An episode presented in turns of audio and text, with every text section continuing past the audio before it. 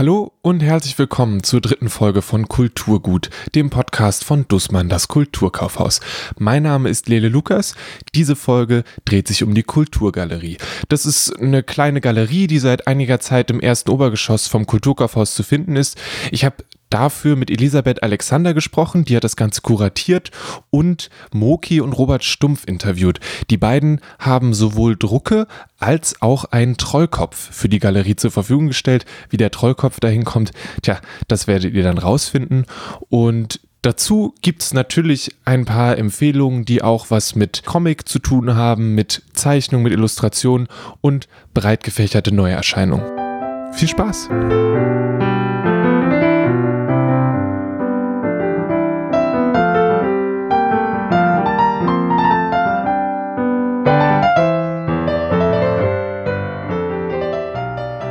Hallo, ich bin Elisabeth äh, und ich habe die, äh, das schöne Projekt Kulturgalerie kuratiert.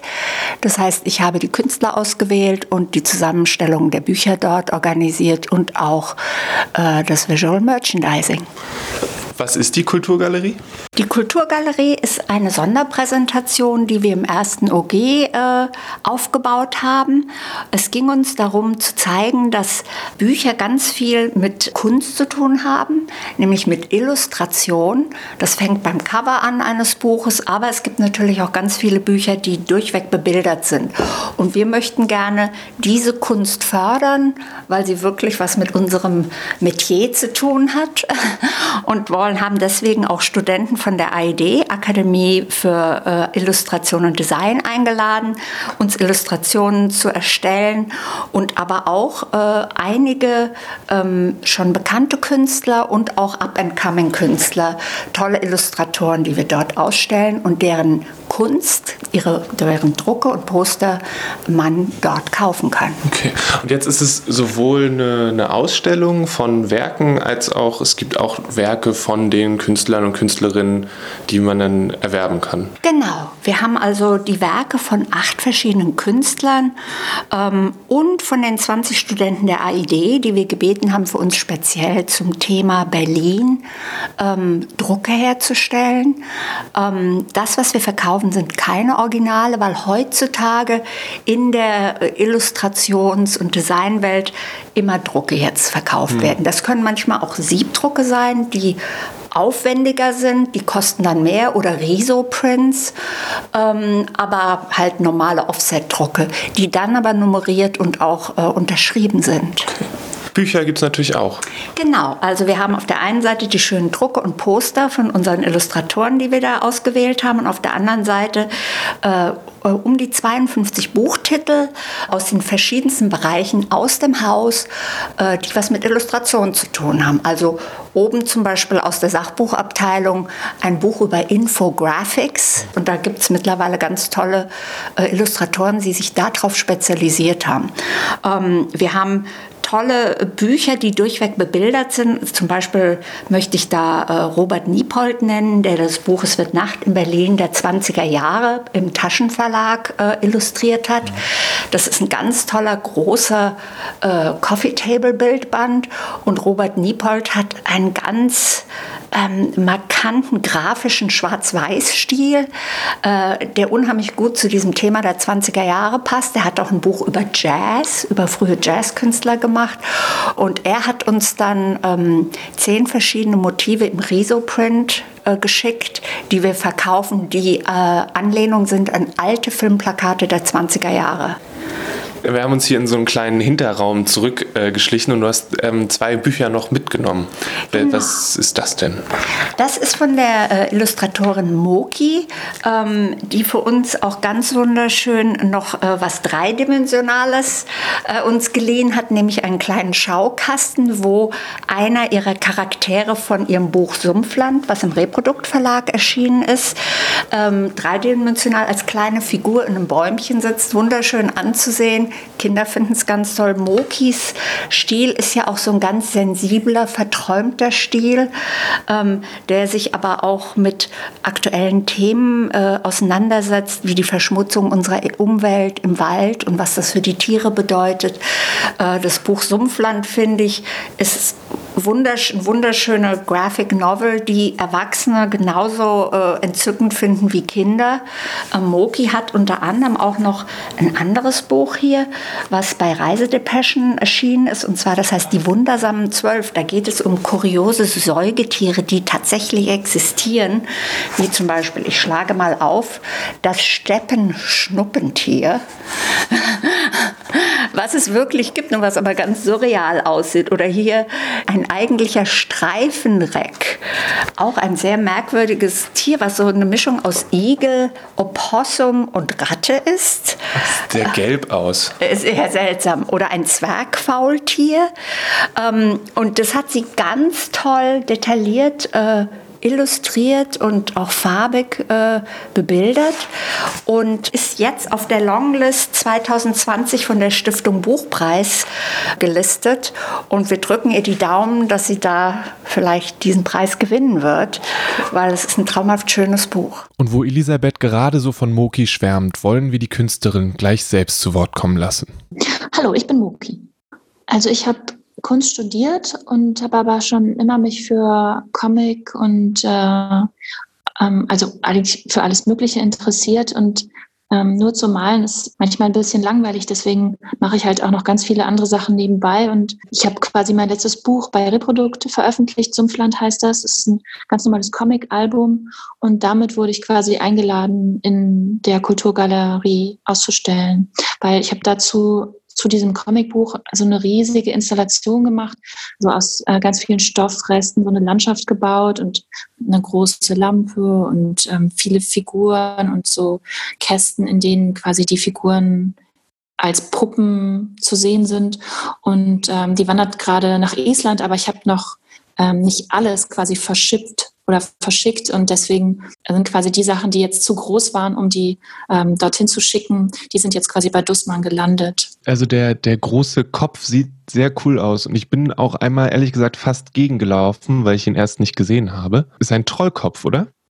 Ja, das ist eine Figur aus dem Comic. Sie heißt Okre und äh, das ist quasi eine große Lampe.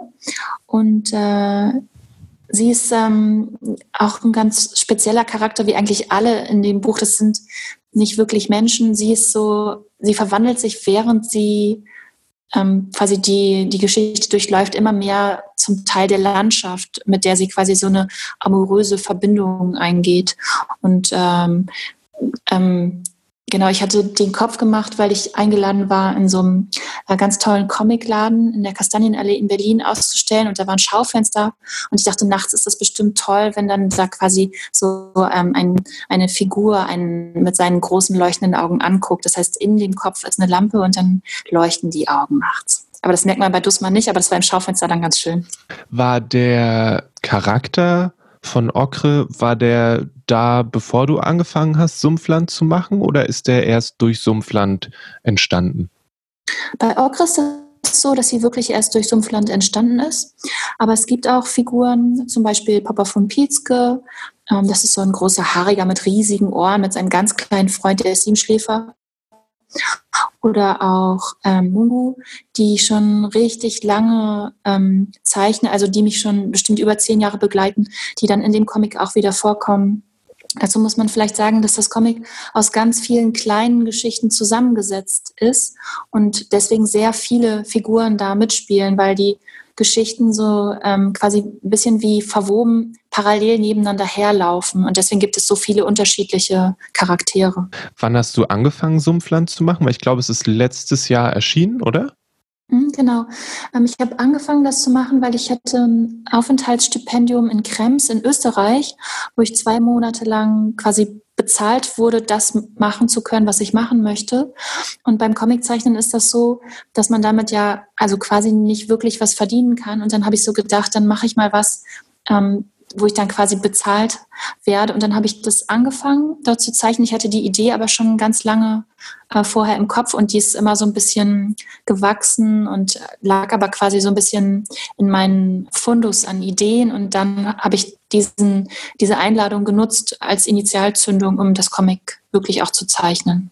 Hast du den, den Fundus an Ideen, hast du quasi eine große Kiste mit ganz viel Papier drin, auf der einzelne Ideen stehen oder hast du die alle im Kopf? Hm, beides. Also ich ähm, schreibe ganz viel. Also ich habe so Notizbücher, wo ich meine Ideen aufschreibe, aber es ist auch viel, was so einfach im Kopf so reift. Und ähm, manchmal wache ich dann nachts auf und denke so, oh, das ist eine tolle Idee und dann kommt die dazu. Und dann liegt das vertrauenswürdige Notizbuch direkt neben dem Bett oder? Ja. Du dann hoffen, dass du dich, wenn du aufwachst, immer noch dran erinnerst. Doch, das, also das funktioniert noch ganz gut. Hm.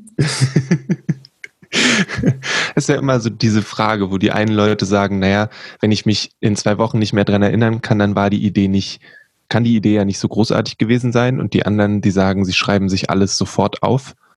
In welches mhm. Feld gehörst du? Mm, ich, ich lasse die schon so ein bisschen im Kopf reifen, aber äh, manche Sachen finde ich auch gut, wenn man es sofort aufschreibt, weil dadurch wird es auch ähm, realer. Also wenn, ich es nicht aufgeschrieben habe, dann kann es sein, wenn sie mich nicht richtig umhaut, dass ich sie auch äh, vergesse unter dem ganzen anderen, ähm, was, was mir so vorschwebt. Das stimmt schon, das recht. Also das, ähm, das kann schon passieren, aber vielleicht kommt es dann irgendwann wieder, wenn es dann fertig gereift ist. Ich weiß nicht. Hm. Stimmt, denn die richtig guten Sachen, die lassen einen dann wahrscheinlich nicht, nicht in Ruhe. Ich habe ein bisschen auf deiner Website durch die Gegend gewühlt und ich fand es total cool, dass Sumpfland sieht natürlich komplett anders aus als jetzt zum Beispiel, ich schätze, das, ich würde sie jetzt als Laie als Gemälde bezeichnen oder als große Malereien, wenn das richtig ist. Und wie, ja. wie machst du das, dass du dazwischen wechselst, zwischen so doch äh, für mich äh, unterschiedlich aussehenden Stilen? Ich denke, dass ich ähm, sehr schnell gelangweilt bin. Und ich glaube, ich brauche diese Abwechslung, weil ähm, ich sonst nicht an den einzelnen Sachen arbeiten kann. Also ich baue die Sachen hier teilweise als richtige Figuren. Ähm, dann gibt es die halt als Malereien. Also die Comicfiguren gibt es tatsächlich auch als Malereien. Dann wow. sehen die teilweise aus wie Menschen. Und es ist quasi so, dass ich so es total spannend finde, Figuren aus unterschiedlichen Perspektiven zu betrachten. Also ich habe zum Beispiel jetzt gerade gestern ein Kostüm fertig genäht von einer ganz neuen Comicfigur, die heißt Spooky. Das ist so ein ähm, quasi ein Geisteraffe, der riesengroß ist und nachts durch die Stadt wandert, weil ich auch das manchmal brauche, dass man die dann auch wirklich anfassen kann. Ja, das ist vielleicht wirklich so, dass ich äh, unterfordert bin, wenn ich jetzt nur eine Sache machen müsste, weil ich es dann einfach nicht so intensiv machen könnte, wie ich gerne arbeiten möchte. Heißt es, du wechselst ständig von der einen Sache zur anderen? Mhm, ja, also ich habe schon Phasen, wo ich mich teilweise ein halbes Jahr oder ein Jahr auf eine Sache konzentrieren kann. Also ich hatte einmal zum Beispiel eine riesige Ausstellung auf 500 Quadratmeter Malerei, da habe ich wirklich dann auch ein Jahr ganz konzentriert dran gearbeitet.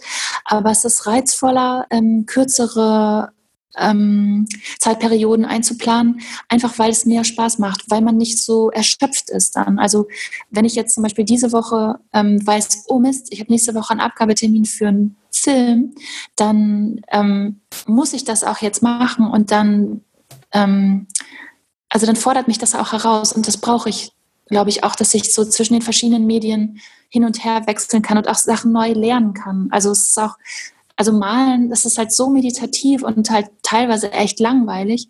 Ähm, ich muss dann die ganze Zeit irgendwelche Podcasts hören oder äh, mich irgendwie weiterbilden, weil ich einfach so viel äh, brachliegendes Potenzial habe. Und deswegen muss ich manchmal einfach den Stil wechseln und was Neues ausprobieren.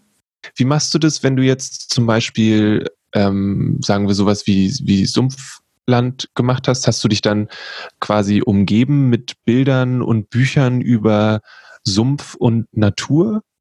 Ähm, oder ist es dann, ist es alles im Kopf? Bei Comics ist es wirklich sehr viel im Kopf.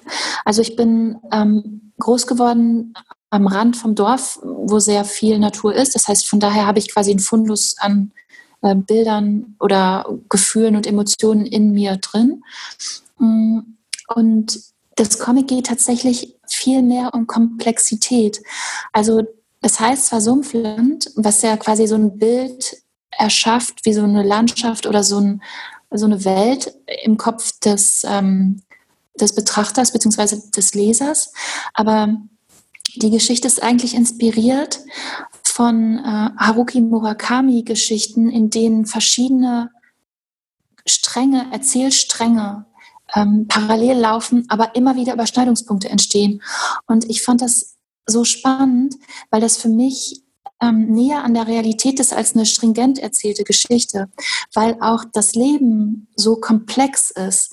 Und ich wollte gerne was abbilden, was irgendwie an die Realität rankommt. Weil es ist ja häufig so, dass vielleicht ähm, schick, schenkt mir jetzt jemanden sein tolles ähm, Buch, aber ich schicke dem gar nichts zurück, sondern helfe vielleicht ähm, jemand anderem was zu machen und der gibt das dann wieder anders weiter. Also diese Verwobenheit an Ereignissen oder an, an Geschichte, ich kann das nicht so richtig beschreiben, aber ich fand das so, ja, ich fand das so spannend, weil auch diese Komplexität jetzt auch mit ähm, den ganzen Herausforderungen, vor die wir gestellt sind, ähm, also Klimawandel und so die ganze Welt, das ist ja auch alles so unglaublich komplex. Und deswegen hat mich das Thema Komplexität interessiert. Darf ich dich fragen, woran du jetzt gerade arbeitest? Also jetzt gerade mache ich ein paar Sachen parallel. Also einmal möchte ich gerne nächstes Jahr ein Buch mit neuen Malereien veröffentlichen. Ähm, da bin ich quasi jetzt im Atelier, male ich quasi neue große Bilder. Dann ähm, habe ich auch eine Idee für eine autobiografische Geschichte über Schnee. Weil als ich klein war, ähm, also ich bin im Hochsauerlandkreis groß geworden und da war, als ich klein war, sehr viel Schnee und jetzt ist im Winter kein Schnee mehr.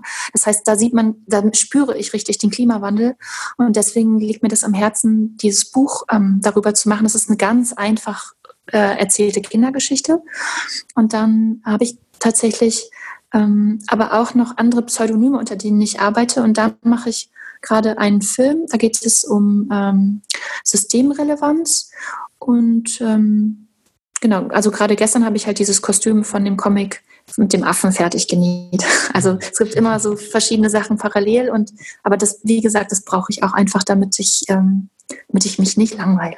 Ihr findet einen Link zu Mokis Website in den Show Notes. Sie ist nicht die einzige Künstlerin in der Kulturgalerie. Mit dabei ist zum Beispiel auch Rahel Süßkind, die das Cover für den Podcast gemacht hat und Robert Stumpf, der inspiriert von Manga und Farbholzdrucken beeindruckende und realistische Bilder von Großstädten anfertigt. Also habe ich mit Robert Stumpf telefoniert, um herauszukriegen, wer der Mensch hinter diesen detailverliebten Bildern ist. Ja, mein Name ist Robert Stumpf, mein Künstlername ist Rost, gebildet aus den Initialen meines Namens und ich bin Künstler in Berlin mhm. mit Schwerpunkt Grafik und Zeichnung. Auf deiner Website steht, dass die äh, Bilder oder also die, die Grafiken inspiriert von japanischen Mangas und Farbholzschnitten sind. Ja, so ist es. Für den, für den Laien, wo sind da die, diese Inspirationen in deinen Bildern zu finden? Also wo könntest du darauf hinweisen und sagen, das da kommt vielleicht aus dem Manga und da kommt der Farbholzschnitt mit ins Spiel? Ja, der Farbholzschnitt war ja in Japan grundsätzlich äh, so eine Kunstform im 19. Jahrhundert, die auf eine weite und populäre Verbreitung gezielt hat. Diese Drucke, die wurden teilweise in fünfstelligen Auflagen hergestellt, wiewohl natürlich handwerklich, ohne die heutigen technischen Verfahren, die jetzt mir zur Verfügung stehen aber sie waren ausgerichtet auf ein breites Publikum und äh, die Grundregel war, ein Druck darf nicht mehr kosten als eine Schale Reis.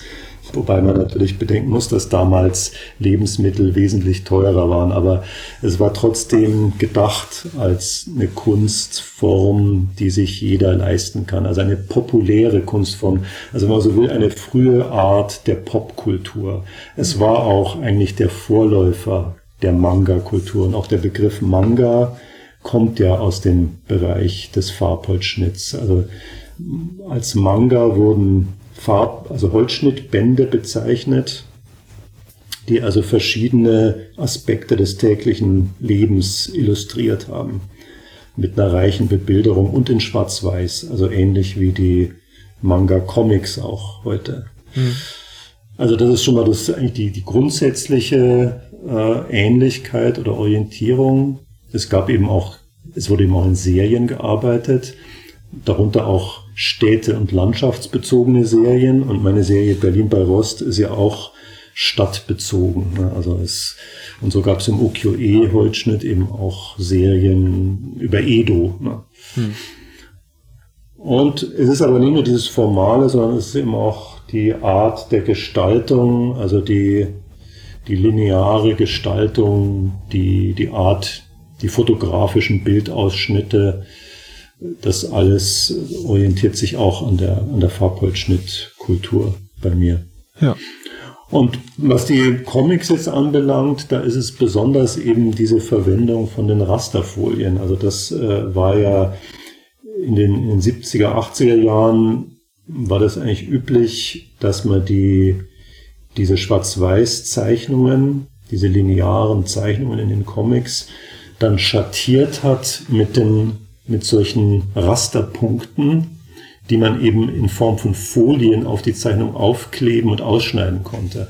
Und dieses ja, Vintage-Verfahren sozusagen, das äh, imitiere ich jetzt digital mit meinen, äh, mit meinen Arbeiten. Wenn man jetzt zum Beispiel sich das Titelbild auf deiner Website anguckt, dann ist das ja der Blick, glaube ich, von der Modersohnbrücke auf die Warschauer richtig, Straße.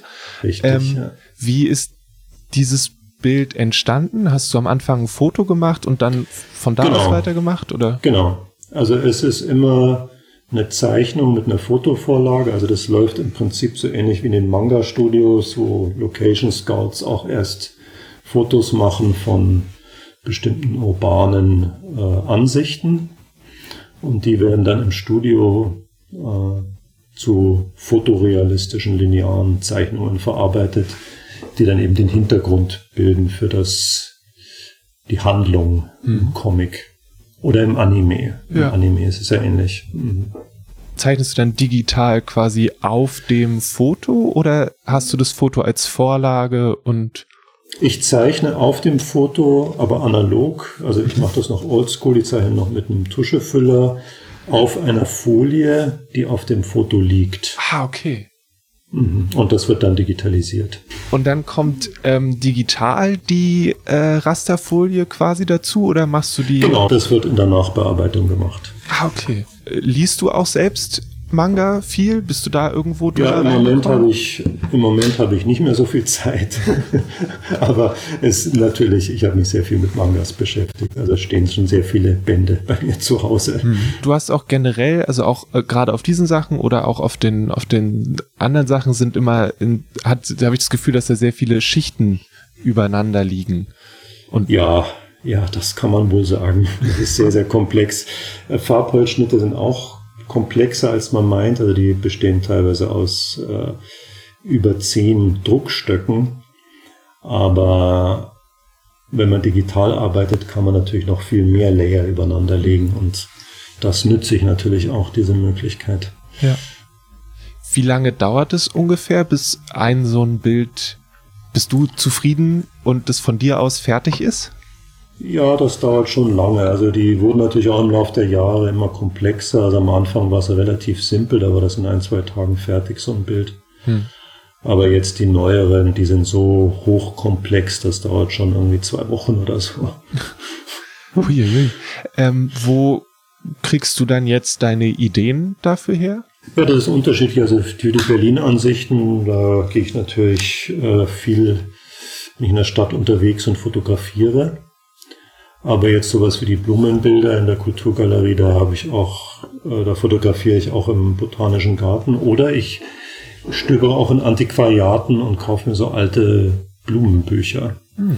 Also so, so alte Publikationen, die sind manchmal auch sehr interessant. Wie ist es bei den Blumen? Ist es dann ähnlich, dass du auch über Fotos äh, ja, arbeitest? Ja, ja. Oder? Ah, okay. Also entweder über selbstgemachte oder eben über solche Antiquariatsbücher, von denen ich auch eine ganze Sammlung habe. Mhm. So Pflanzenführer oder Ikebana-Führer oder solche Sachen. Hinter den Pflanzen sind auch nochmal die, die Hintergründe nochmal ähm, anders. Dieses, teilweise sieht es so ein bisschen aus wie, wie eine Briefmarke manchmal oder auch wie Karten von Sachen. Wie ja. kommt das zusammen? ich habe eben nicht nur dann die Blumenbilder, sondern ich habe auch noch so technische ähm, Vorlagen, also aus dem mathematisch-statistischen Bereich. Also das sind so spezielle Koordinatensysteme oder auch technische Zeichnungen oder Diagramme. Äh, die baue ich da mal immer noch mit ein, um dem Ganzen so ein bisschen Struktur zu geben. Und dann habe ich auch immer natürlich eine ganze Sammlung von alten Letraset Sachen, also Buchstaben und Zeichen und so, die, die ich da auch mit einfüge. Also das ist eben dann so das, was ich dann mit den Blumenmotiven kombiniere. Und warum hast du dich für die, äh, für diese doch sehr mechanische oder sagen wir weniger natürlichen Sachen entschieden, auf denen dann die ganz natürlichen Blumen zu sehen sind? Ja, weil das natürlich so sozusagen der perfekte Kontrast ist. Ne? Also ich meine, die, die Blumen, die haben natürlich immer diese runden organischen Formen und das Technische ist dann rechtwinklig und gerade. Und das gibt eben einen sehr reizvollen, intensiven Kontrast. Ne? Also hm. das, die organische Form wird dadurch noch gesteigert. Ja. Hast du dann quasi Blumenphasen und dann wieder Stadtphasen oder sind das, wechselt sich das ab? Ja, das, das wechselt sich ab. Also Stadtmotive habe ich jetzt mittlerweile schon sehr viel. Also dann mache ich jetzt eigentlich im Jahr nicht mehr als zwei, damit das nicht zu überhand nimmt. Hm. Also deswegen mache ich jetzt immer noch andere Motive, äh, damit nicht eine Serie zu dominant wird. Ich, Berlin bei Roster sind jetzt mittlerweile, ich bin jetzt bei Motiv 106. Ah, das ja. ist schon sehr, sehr viel. das stimmt. Was fällt dir leichter? Die das architektonische Zeichnen oder das Zeichnen von organischen Sachen? Ja, also leicht ist eigentlich gar nichts. Es ist alles sehr schwierig. es ist wirklich sehr, sehr schwierig, hm. zu einem befriedigenden Ergebnis zu kommen, egal was für ein Motiv. Ja. Denn es ist natürlich schwierig, heute überhaupt noch irgendwas zu machen, künstlerisch, äh, was noch jemanden vom Hocker reißt hm. weil ja schon so viel gemacht worden ist und so viel gemacht wird. Also, und es ist natürlich in unserem Zeitalter, ist man damit ja auch permanent konfrontiert, also auch in einer ganz anderen Art und Weise als früher. Und deswegen ist natürlich dann die Frage, muss das jetzt sein? Braucht die Welt noch dieses Bild? Die stellt sich natürlich jetzt nochmal mit einer ganz anderen Schärfe hm. als vielleicht vor 100 Jahren. Sagen wir, du gehst durch die Stadt und machst Fotos von Sachen.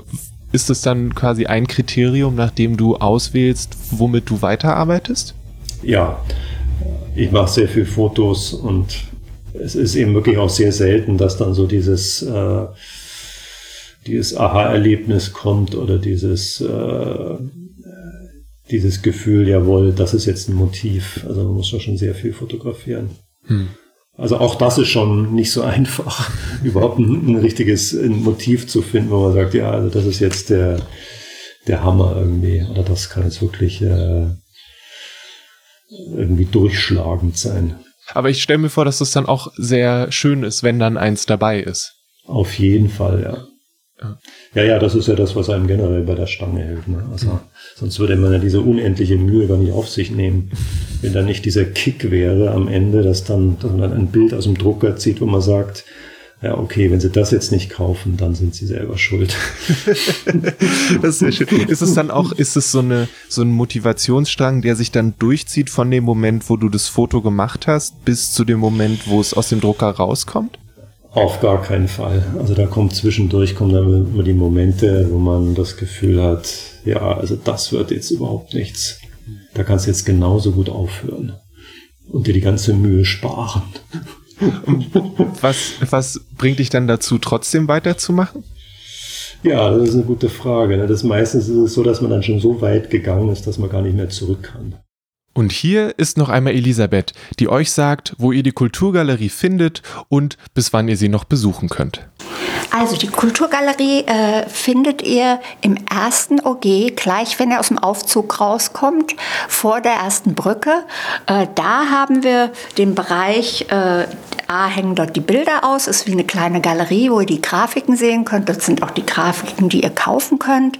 Die Bücher, wir haben von Pictoplasma, ähm, das ist ein jährliches Illustrationsfilmfestival, was hier in Berlin seit 14 Jahren läuft. Die haben uns ihre Auswahl an Hot Picks geschickt und haben uns dann noch ihren, ihren Yeti, ihr Maskottchen geschickt. Da haben wir also einen großen Yeti-Kopf da auch stehen. Das Ganze ist wirklich so ein bisschen ganz spielerische Präsentation. Und äh, wir sind noch bis Ende Juni dort mit, dieser, mit diesen schönen Sachen. Und wir freuen uns, wenn ihr vorbeikommt.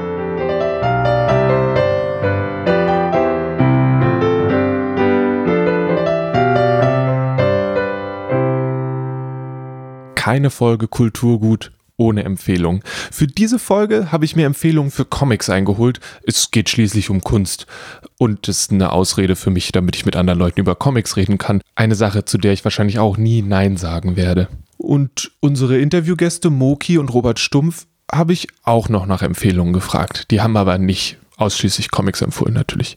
Deshalb geht es jetzt um magische Rollenspiele, die Liebe im Laufe der Zeit, großartige Filme und zwei schöne Bücher. Den Anfang macht Hendrik mit einem wunderschönen großen Comic. Ich bin Hendrik Schlüter, ich mache eine Ausbildung im Kulturkaufhaus und bin jetzt in meinem dritten Ausbildungsjahr und kurz vorm Abschluss. Was hast du denn mitgebracht?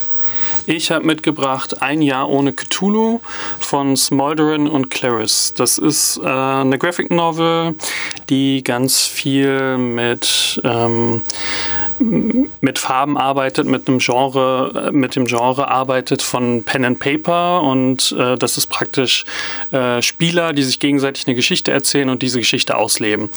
Und in der Graphic Novel spielen die Hauptfiguren ein Pen and Paper, in dem es um Cthulhu geht, den von Lovecraft. Ich habe das gesehen und gedacht, ah, Cthulhu, mhm, da gucke ich doch mal. Und dann kamen da überhaupt keine Tentakel vor und keine gruseligen Wesen, zumindest beim ersten Mal durchblättern. Und dann war ich ein bisschen verwirrt. Schafft der Comic das gut, dieses Rollenspiel-Ding einzuführen und dich, dir das also zu erklären, auch was da passiert? Ja, super. Das äh, funktioniert richtig gut. Also er arbeitet äh, mit verschiedenen Ebenen und verschiedenen Zeichenstilen. Ähm, und man hat praktisch den Erzähler dieser Spielrunde, der erzählt und dann wird die Erzählung aber durch die Zeichnung Wirklichkeit. Mhm. Und ähm, die, die mitspielen, erleben praktisch noch mit ihren eigenen Charakteren diese, diese andere Welt. Und ja, es, es taucht erstmal nicht so viel Grusel auf. Äh, es geht eher eher dann darum, dass die zusammen ein Abenteuer erleben und äh, dann neben ihrem Spielen auf einmal auch Sachen passieren, die nicht so richtig normal sind und dann müssen sie rausfinden, was da los ist. Und spielt äh, in Cthulhu typischer Version auch Wahnsinn und dergleichen eine Rolle oder? Ähm, auf jeden Fall zu einem Bruchteil, aber nicht, nicht so ausgeprägt wie jetzt bei einem Lovecraft-Buch. Ja. Es ist eher eine Hommage an Cthulhu und an das Spielen und äh, auch so ein bisschen an 80er Jahre. Ähm, es hat so manchmal so ein bisschen Anklänge wie, wie äh, Stranger Things ähm, und äh, ich will jetzt nicht sagen, dass es auf dieser Welle mitfährt, aber es nimmt auf jeden Fall so ein bisschen diesen Hype auf und schafft es aber dann in seiner ganz eigenen Art und Weise, das rüberzubringen und mit ganz eigenen eigenen Farben. Also man hat, hat ganz oft diesen, diesen Neon-Stil so ein bisschen. Verstehe ich das, wenn ich noch nie ein Pen-and-Paper-Rollenspiel in der Hand gehabt habe oder überhaupt keine Ahnung habe, wer Cthulhu überhaupt sein könnte? Ich verstehe auf jeden Fall dann die Graphic Novel. Ähm, der Einstieg ist vielleicht ein bisschen schwieriger, weil man erstmal verstehen muss, um was es überhaupt geht. Aber wenn man es über die ersten zehn Seiten geschafft hat, dann ist man drin. Hier ist eine Szene, wo sie, glaube ich, auch spielen und dann wechselt es, sobald sie im Spiel sind in Schwarz-Weiß, richtig? Und das macht, das macht der Comic dann häufiger auf diese Art und Weise, wenn ich das richtig verstanden habe. Genau, äh, genau. Hier in der Szene ist, ist die Erklärung, wie sie zusammensitzen in Farbe, äh, wie sie sich treffen, so in so einer kleinen Kammer. Und dann geht man in die Geschichte und dann ist erstmal alles schwarz-weiß und es ist so eine, so eine Hintergrundgeschichte, die, die erzählt wird. Und dann passiert Action, aber das ist halt alles auch schwarz-weiß, weil es so ein bisschen noch in der Vergangenheit spielt, ihr Spiel. Und äh, dann wechselt es immer wieder, damit man immer ganz klar weiß, wo man jetzt gerade ist. Ist man in der Geschichte, die erzählt wird, oder ist man bei den Leuten, die spielen? Du hast gesagt, du bist noch irgendwo mittendrin. Genau. Ähm, es ist ja, es ist relativ umfangreich, es ist auch sehr groß, es ist ein sehr großes, schönes Buch. Ähm, ist es sowas, wo du, wo du sagst, sobald ich zu Hause bin, lese ich weiter oder braucht es so ein bisschen so einen, den richtigen Zeitpunkt, sodass man sich darauf konzentrieren kann?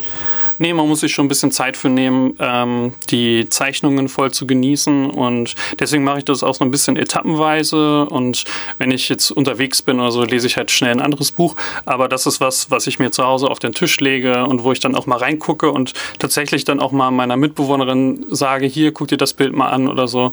Und dann gucken wir uns stellenweise was zusammen an, aber dann lege ich es auch erstmal wieder zur Seite. Äh, ich glaube, man kann es auch in eins durchlesen, aber ich äh, lese solche große Werke lieber so etappenweise. Okay. Dann nochmal, wie, wie heißt das Ganze? Wo kommt es her? Wer hat es gemacht? Und so weiter und so fort. Ja, ein Jahr ohne Cthulhu äh, erschein, erschien im Carlsen Verlag dieses Jahr und ist von Smolderon, der hat die Geschichte gemacht und äh, Clarisse, Alexandre Clarisse hat die Zeichnungen gemacht. Ist dieses Jahr erschienen. Weiter geht es mit Diana, die von einer inzwischen doch sehr bekannten schwedischen Comicautorin erzählt. Ich bin Diana Fröhlich und arbeite im English und International Bookshop im Kulturkaufhaus. Ich habe das Buch Ich fühl's nicht von Liv Strömquist mitgebracht. Das ist eine schwedische feministische Comiczeichnerin und Autorin. Bekannt geworden ist sie mit dem Ursprung der Welt, das ist eine Kulturgeschichte der Vulva. Und Ich fühl's nicht ist ein Buch über das Lieben. Leonardo DiCaprio hat jedes Jahr quasi eine neue Partnerin. Liv Strömquist fragt sich, was läuft hier schief? Warum hat er keine andauernde Liebesbeziehung? Ähm, und hier beginnt eine aufschlussreiche, sehr interessante und amüsante Detektivgeschichte, in der Liv Strömquist versucht aufzuklären, warum wir in unserer modernen Gesellschaft anders lieben als meinetwegen vor 200 Jahren, wo die große Dichtkunst sehr schulz die Gesetze geschrieben hat über das Lieben. Was ist heute anders? Und ähm, Liv Strömquist äh, untersucht da verschiedene Facetten des Liebens ähm, in, mit illustrierten Anekdoten von großen Denkern und Denkerinnen und das in, mit soziologischen, psychologischen und philosophischen Aspekten. Und das auch mit sehr viel Witz. Ich habe viel lachen dürfen. Ist es so ein, so ein das ist lustig lachen oder so ein ach du Scheiße lachen? Das wechselt sich tatsächlich ab. Ähm, es gibt teilweise Anekdoten, die enden einfach mit einer lustigen Pointe und andererseits, sie hinterfragt natürlich, was, was mir auch sehr gefallen hat, viele Gesellschaftsnormen und auch da entsteht der Witz und mhm. sie zeigt früher und heute in sehr amüsanten Vergleichen. Das, das Buch ist an sich ein großes Plädoyer für das Lieben, äh, entgegengesetzt, was der Titel eigentlich sagt. Das ist das eine ist die Geschichte, aber Liv Strömquist hat ja auch ihren ganz eigenen Zeichenstil. Mhm. Ähm, was hat dich daran angesprochen? Die Klarheit, die klaren Zeichnungen, nicht, nicht so detailliert verliebt, äh, sondern sehr, ähm, ja, sie spielt auch sehr mit äh, Buchstabenlettern, groß, klein, dick, mhm. dünn und da stellt sie auch die wichtigen Aussagen heraus. Das finde ich äh, super gemacht und auch äh, wenn sie Persönlichkeiten porträtiert, auch ganz einfach und äh, sofort erkennbar. So, das fand ich sehr, äh, ja, ansprechend und auch ihre Art, einfach äh, die Geschichten, ähm, also vor allen Dingen die Vergleiche gestern und heute äh, nachzu illustrieren. Wem würdest du das Buch empfehlen? Ähm, tatsächlich ist das meiner Meinung nach ein super Geschenk für Liebende, sich Liebende, weil Liv Strömquist ähm, hier nochmal herausstellt, was sich, äh, was sich hinter dem Lieben verbirgt und was es heute bedeutet und was es damals bedeutet hat. Und mir wurde auch persönlich nochmal bewusst, was, was das eigentlich für ein großer Unterschied zwischen damals und heute ist und hat mir sogar ein bisschen die Augen geöffnet in Bezug auf, das ist eine wirklich tiefgehende große Emotionen, fast extrem, wie auch Trauer und Hass oder Wut meinetwegen. Und ähm, wie sehr in unserer modernen Gesellschaft diese Emotionen unterdrückt werden. Das war so ein großer Aha-Moment, den ich aus diesem Buch gezogen habe und über den ich jetzt noch nachdenke. Robert Stumpf empfiehlt ein Buch über das Berlin der frühen Wendezeit und Moki hat viele Filme auf ihrer Liste und empfiehlt außerdem ein Buch über das Verschwinden. Also das ist der neue Roman von Lutz Seiler, Stern 111, glaube ich, heißt er. Der läuft gerade im Kulturradio als äh, Fortsetzungslesung und die höre ich mir immer an und das ist wirklich ein ganz, ganz hervorragender Roman. Der ist wirklich literarisch im besten Sinne und er handelt von Berlin der frühen Wendezeit, also von 89, Anfang der 90er, in der dortigen Hausbesetzerszene. Und das ist wirklich ein ganz faszinierender Einblick in eine Epoche, die einerseits noch sehr nah ist und andererseits aber sehr, sehr fern wirkt. Fast surreal teilweise. Äh, nicht nur in diesem Buch sondern ich denke, es ist auch generell so. Und, äh, aber das Buch konfrontiert uns damit und auch auf eine wirklich faszinierende Weise. Ja, das ist meine Empfehlung. Dann würde ich speziell mal, also alle Filme von Studio Ghibli, Hayao Miyazaki empfehlen. Ähm, die liebe ich sehr und finde ich total inspirierend. Ja, also ich habe gerade auch noch ein Buch gelesen, ähm, das habe ich gerade heute zu Ende gelesen, das ist von Aikiko Bush und das heißt How to Disappear. Und ich habe das deswegen gelesen, weil das auch der Titel eines Buches ist, was ich mal gemacht habe. Und äh, das ist auch ähm, sehr schön. Es ist quasi ein wissenschaftliches Buch, was so auffächert alle also von Kultur über Literatur, über reale Welten, übers Verschwinden. Und das ist also ganz poetisch erzählt teilweise und das fand ich jetzt auch, ähm, also es ist nicht durchgehend interessant, aber da waren ein paar total schöne ähm, Beispiele drin. Zum Beispiel eine Ausstellung, in der der Staub ausgestellt worden ist auf den Kunstwerken. Also das, ähm, also da gibt es ein paar schöne Sachen zu entdecken. Das waren die Empfehlungen meiner Kollegen und Kolleginnen sowie von Moki und Robert Stumpf. Es ging um Ein Jahr ohne Cthulhu von Thierry und Smolderin, Ich fühl's nicht von Liv Strömquist, um Stern 111 von Lutz Seiler und zum Schluss um die Filme von Hayao Miyazaki und um How to Disappear von Akiko Bush. Und falls das noch nicht genug neue Einträge in der Das möchte ich gerne lesen oder sehen Liste sind, gibt es jetzt noch ein paar Neuerscheinungen.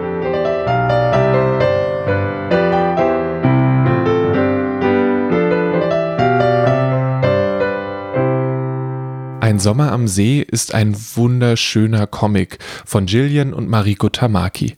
Es geht um Rose, die wie jeden Sommer mit ihrer Freundin Windy ein Ferienhaus am Strand unsicher macht. Während Windy gerne weiter Kind bleiben würde, interessiert sich Rose zunehmend für die Dramen um Liebe und Sexualität der älteren Jugendlichen. Ähnlich wie Kinderland von Marvel hat Reprodukt den Comic als handliches Taschenbuch neu rausgebracht. Und falls ihr es bisher noch nicht gemacht habt, dann ist jetzt der beste Zeitpunkt, um diese wunderschöne Geschichte über das Erwachsenwerden zu genießen. Ein Sommer am See von Mariko und Jillian Tamaki ist bei Reprodukt erschienen, wurde von Tina Hohl übersetzt, hat 317 Seiten und kostet 9,90 Euro. We Begin at the End ist ein kraftvoller Krimi über absolute Liebe und die Dinge, die wir tun, um unsere Familien zu beschützen. Eine Geschichte über Gut und Böse und ein Leben irgendwo dazwischen. Vor 30 Jahren ist Vincent King wegen Mordes im Gefängnis gelandet. Jetzt ist er zurück in seine Heimatstadt. Und bei dem Versuch, ihre Mutter vor dem Mörderer ihrer Schwester zu beschützen, setzt die 13-jährige Duchess Star Ereignisse ins Rollen, die tragische Konsequenzen versprechen. Für Amelie aus dem EBS war We Begin at the End jetzt schon der Krimi des Jahres. We Begin at the End von Chris Whittaker ist bei Bonnier Safre erschienen und kostet 16,50 Euro. Die Band Paramore macht schon lange nicht mehr den ängstlichen Emo-Punk-Pop, mit dem sie mal berühmt geworden sind. Mit dem letzten Album hat sich die Band rund um Sängerin und Schreiberin Hayley Williams von damals emanzipiert und gerade Williams setzt diese Reise in Richtung ernsthafte und emotionale Popmusik fort. Ihr erstes Soloalbum heißt Petals for Armor und ist ein vielseitiges und sehr tanzbares Stück Musik geworden. Auch wenn die Musik oft Sonne und Strand verspricht, bleiben die Texte meist etwas weniger sonnig, sie sind gerne wütend oder traurig. Ein paar Ohrwürmer sind natürlich trotzdem dabei und gerade der Opener Simmer ist bei mir persönlich so ziemlich stecken geblieben. Pedals for Armor von Hayley Williams ist bei Warner erschienen und kostet als CD bei Dussmann 19,99 Euro. Der Film The Farewell basiert auf einer wahren Lüge. Als Billys Großmutter an Krebs erkrankt, entscheidet die Familie, es der Großmutter nicht mitzuteilen, um ihr restliches Leben so angenehm wie möglich zu gestalten. Außerdem veranstalten sie eine hastige Hochzeit, um noch einmal die ganze Familie zusammenzubringen. Billy ist vor Jahren mit ihren Eltern aus China emigriert und der Film begleitet unaufgeregt und mit großem Einfühlungsvermögen den Zusammenstoß der Kulturen und Billys Ringen mit ihrer eigenen kulturellen Identität. Regisseurin Lulu Wang bietet eine intersektionelle Perspektive ohne Klischees oder flache Witze. The Farewell wird von Leonine vertrieben und kostet als DVD 14,99 Euro.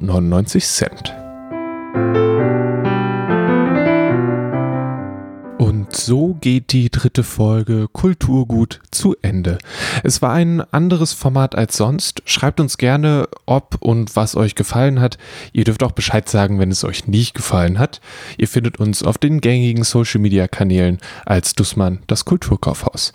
Wenn euch etwas angesprochen hat, dann bestellt gerne über kulturkaufhaus.de, kommt vorbei oder ruft einfach an und wir verschicken oder liefern per Kulturkurier direkt vor die Haustür. Ich habe in dieser Folge keine extra Empfehlung. Stattdessen überlege ich, welchen Studio Ghibli-Film ich als erstes nochmal anschauen soll. Prinzessin Mononoke oder Chihiros Reise ins Zauberland. Wenn der Podcast fertig ist, also in, naja, wir werden sehen, dann gönne ich mir aber auf jeden Fall einen Sommer am See. Vielleicht schwappt etwas Wasser auf den Balkon. Mein Name ist Lele Lukas. Das hier ist Kulturgut, der Podcast von Dussmann das Kulturkaufhaus.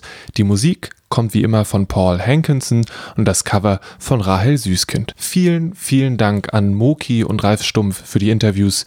Bis zum nächsten Mal. Bleibt gesund.